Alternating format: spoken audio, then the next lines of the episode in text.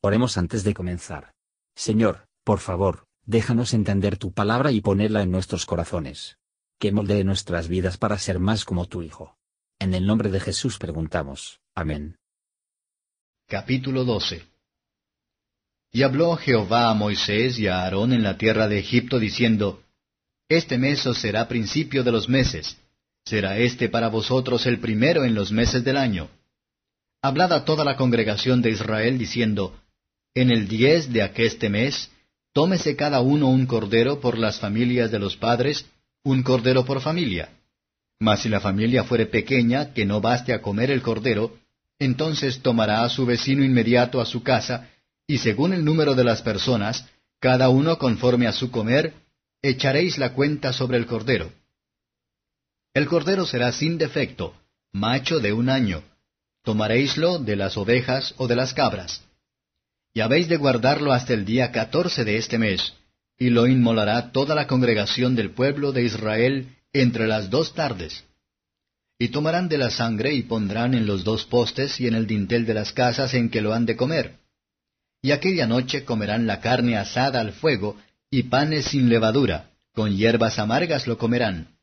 Ninguna cosa comeréis de él cruda, ni cocida en agua, sino asada al fuego, su cabeza con sus pies y sus intestinos.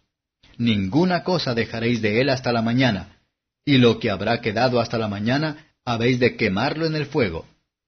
Y así habéis de comerlo, ceñidos vuestros lomos, vuestros zapatos en vuestros pies, y vuestro bordón en vuestra mano, y lo comeréis apresuradamente.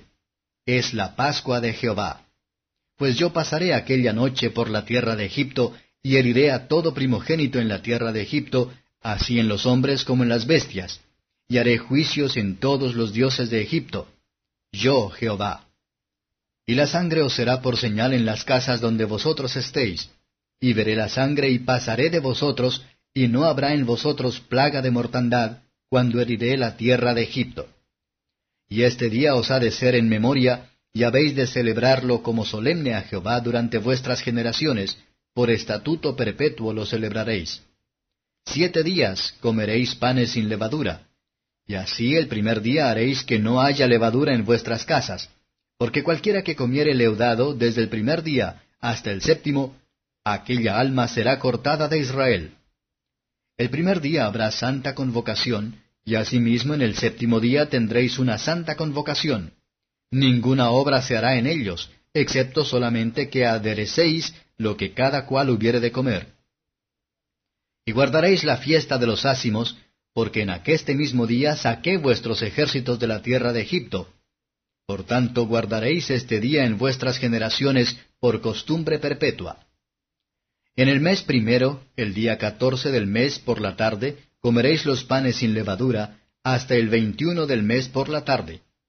Por siete días no se hallará levadura en vuestras casas, porque cualquiera que comiere leudado, así extranjero como natural del país, aquella alma será cortada de la congregación de Israel. Ninguna cosa leudada comeréis, en todas vuestras habitaciones comeréis panes sin levadura. Y Moisés convocó a todos los ancianos de Israel y díjoles, Sacad y tomaos corderos por vuestras familias y sacrificad la Pascua. Y tomad un manojo de hisopo y mojadle en la sangre que estará en una jofaina, y untad el dintel y los dos postes con la sangre que estará en la jofaina, y ninguno de vosotros salga de las puertas de su casa hasta la mañana. Porque Jehová pasará hiriendo a los egipcios, y como verá la sangre en el dintel y en los dos postes, pasará Jehová aquella puerta, y no dejará entrar al heridor en vuestras casas para herir. Y guardaréis esto por estatuto para vosotros y para vuestros hijos para siempre. Y será cuando habréis entrado en la tierra que Jehová os dará, como tiene hablado, que guardaréis este rito. Y cuando os dijeren vuestros hijos, ¿qué rito es este vuestro? Vosotros responderéis, es la víctima de la Pascua de Jehová, el cual pasó las casas de los hijos de Israel en Egipto, cuando hirió a los egipcios y libró nuestras casas. Entonces el pueblo se inclinó y adoró. Y los hijos de Israel se fueron e hicieron puntualmente así, como Jehová había mandado a Moisés y a Aarón. Y aconteció que a la medianoche Jehová hirió a todo primogénito en la tierra de Egipto, desde el primogénito de Faraón que se sentaba sobre su trono, hasta el primogénito del cautivo que estaba en la cárcel, y todo primogénito de los animales. Y levantóse aquella noche Faraón, él y todos sus siervos y todos los egipcios, y había un gran clamor en Egipto, porque no había casa donde no hubiese muerto. E hizo llamar a Moisés y a Aarón de noche y díjoles, Salid de en medio de mi pueblo vosotros y los hijos de Israel, e id, servid a Jehová como habéis dicho. Tomad también vuestras ovejas y vuestras vacas como habéis dicho, e idos, y bendecidme también a mí. Y los egipcios apremiaban al pueblo, dándose priesa a echarlos de la tierra, porque decían, Todos somos muertos. Y llevó el pueblo su masa antes que se leudase, sus masas envueltas en sus sábanas sobre sus hombros. E hicieron los hijos de Israel conforme al mandamiento de Moisés, demandando a los egipcios vasos de plata y vasos de oro y vestidos. Y Jehová dio gracia al pueblo delante de los egipcios, y prestáronles, y ellos despojaron a los egipcios. Y partieron los hijos de Israel de Rameses a Sucot, como seiscientos mil hombres de a pie, sin contar los niños. Y también subió con ellos grande multitud de diversa suerte de gentes, y ovejas y ganados muy muchos. Y cocieron tortas sin levadura de la masa que habían sacado de Egipto, porque no había leudado, por cuanto echándolos los egipcios no habían podido detenerse, ni aun prepararse comida. El tiempo que los hijos de Israel habitaron en Egipto fue cuatrocientos treinta años. Y pasados cuatrocientos treinta años, en el mismo día salieron todos los ejércitos de Jehová de la tierra de Egipto. Es noche de guardar a Jehová, por haberlo sacado en ella de la tierra de Egipto, esta noche deben guardar a Jehová todos los hijos de Israel en sus generaciones. Y Jehová dijo a Moisés y a Aarón, Esta es la ordenanza de la Pascua.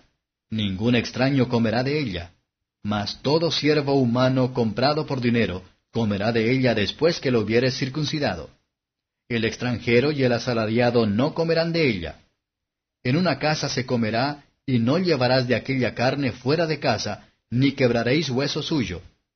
Toda la congregación de Israel le sacrificará. Mas si algún extranjero peregrinare contigo, y quisiere hacer la Pascua a Jehová, séale circuncidado todo varón, y entonces se llegará a hacerla, y será como el natural de la tierra, pero ningún incircunciso comerá de ella. La misma ley será para el natural y para el extranjero que peregrinare entre vosotros. Así lo hicieron todos los hijos de Israel, como mandó Jehová a Moisés y a Aarón, así lo hicieron. Y en aquel mismo día sacó Jehová a los hijos de Israel de la tierra de Egipto por sus escuadrones. Comentario de Mateo Henry Éxodo capítulo 12. Versos 1 a 20. El Señor hace nuevas todas las cosas a los que Él libera de la esclavitud de Satanás y se lleva a sí mismo como su pueblo. El momento en el que lo hace es para ellos el comienzo de una nueva vida.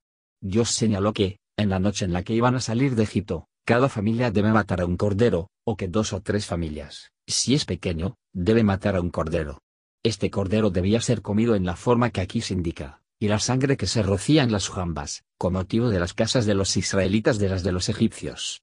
El ángel del Señor, cuando la destrucción de los primogénitos de los egipcios del, pasaría por alto las casas marcadas con la sangre del cordero, de ahí el nombre de esta fiesta santa u ordenanza. La Pascua se iba a mantener todos los años, tanto como un recuerdo de la preservación y la liberación de Israel de Egipto, y como un notable tipo de Cristo. Su seguridad y la liberación darán una recompensa de su propia justicia, sino el don de la misericordia. De esto se les recordó y, por esta ordenanza se les enseñó, que todas las bendiciones vinieran a ellos a través del derramamiento y ser rociados con la sangre. Observar, 1. El Cordero Pascual era típico. Cristo es nuestra Pascua. 1 Corintios 5 2.7. Cristo es el Cordero de Dios. Juan 1.29. A menudo en el Apocalipsis es llamado el Cordero. Iba a ser en su mejor momento. Cristo se ofreció a sí mismo en medio de sus días, no cuando un bebé en Belén. Iba a ser sin defecto. El Señor Jesús fue un Cordero sin mancha. El juez que condenó a Cristo lo declaró inocente. Iba a ser apartado cuatro días antes, denotando la marca del Señor Jesús para ser un Salvador, tanto en el propósito y en la promesa. Iba a ser sacrificado, y el asado con fuego, que denota los dolorosos sufrimientos del Señor Jesús, hasta la muerte, la muerte de la cruz. La ira de Dios es como el fuego, y Cristo fue hecho maldición por nosotros. ni un hueso de la misma debe ser roto, que se cumplió en Cristo, Juan 19:33, que denota la fuerza inquebrantable del Señor Jesús. 2. La expresión de la sangre era típico. La sangre del Cordero debe ser rociado, lo que denota la aplicación de los méritos de la muerte de Cristo a nuestras almas. Debemos recibir la expiación, Romanos 5:11. La fe es el manojo de hisopo, por el que se aplican las promesas, y los beneficios de la sangre de Cristo puso en ellos, a nosotros mismos. Debía ser rociada sobre las jambas, que denota la profesión abierta que queremos hacer de la fe en Cristo. No debía ser rociada sobre el umbral, que nos advierte que tengan cuidado de pisoteando la sangre del pacto. Es preciosa sangre, y debe ser precioso para nosotros. La sangre, así rociada, fue un medio para preservar los israelitas del ángel destructor, que no tenía nada que ver donde estaba la sangre. La sangre de Cristo es la protección de los creyentes de la ira de Dios, la maldición de la ley, y de la condenación del infierno. Romanos 8 2.1. 3. El comer solemne del Cordero era típico de nuestro deber evangelio a Cristo. El Cordero Pascual no debía ser vista solamente, sino que se alimentaba. Así que tenemos que por la fe que Cristo sea nuestro, y debemos recibir la fuerza espiritual y la alimentación de Él, como de nuestros alimentos. Ver Juan 6 53 y 55.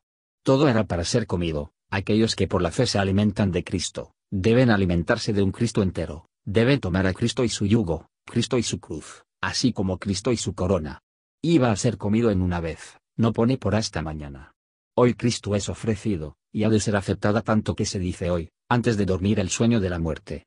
Era para ser comido con hierbas amargas, en recuerdo de la amargura de la esclavitud en Egipto, debemos alimentarnos de Cristo con dolor y quebrantamiento de corazón, en recuerdo del pecado. Cristo será dulce para nosotros, si el pecado sea amargo. Era para ser comido de pie, con sus bordones en las manos, que está listo para partir.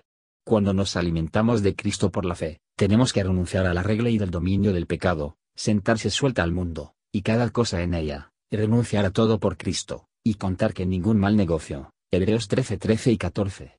4. La fiesta de los panes sin levadura era típico de la vida cristiana. 1 Corintios 5 2.7 y 8.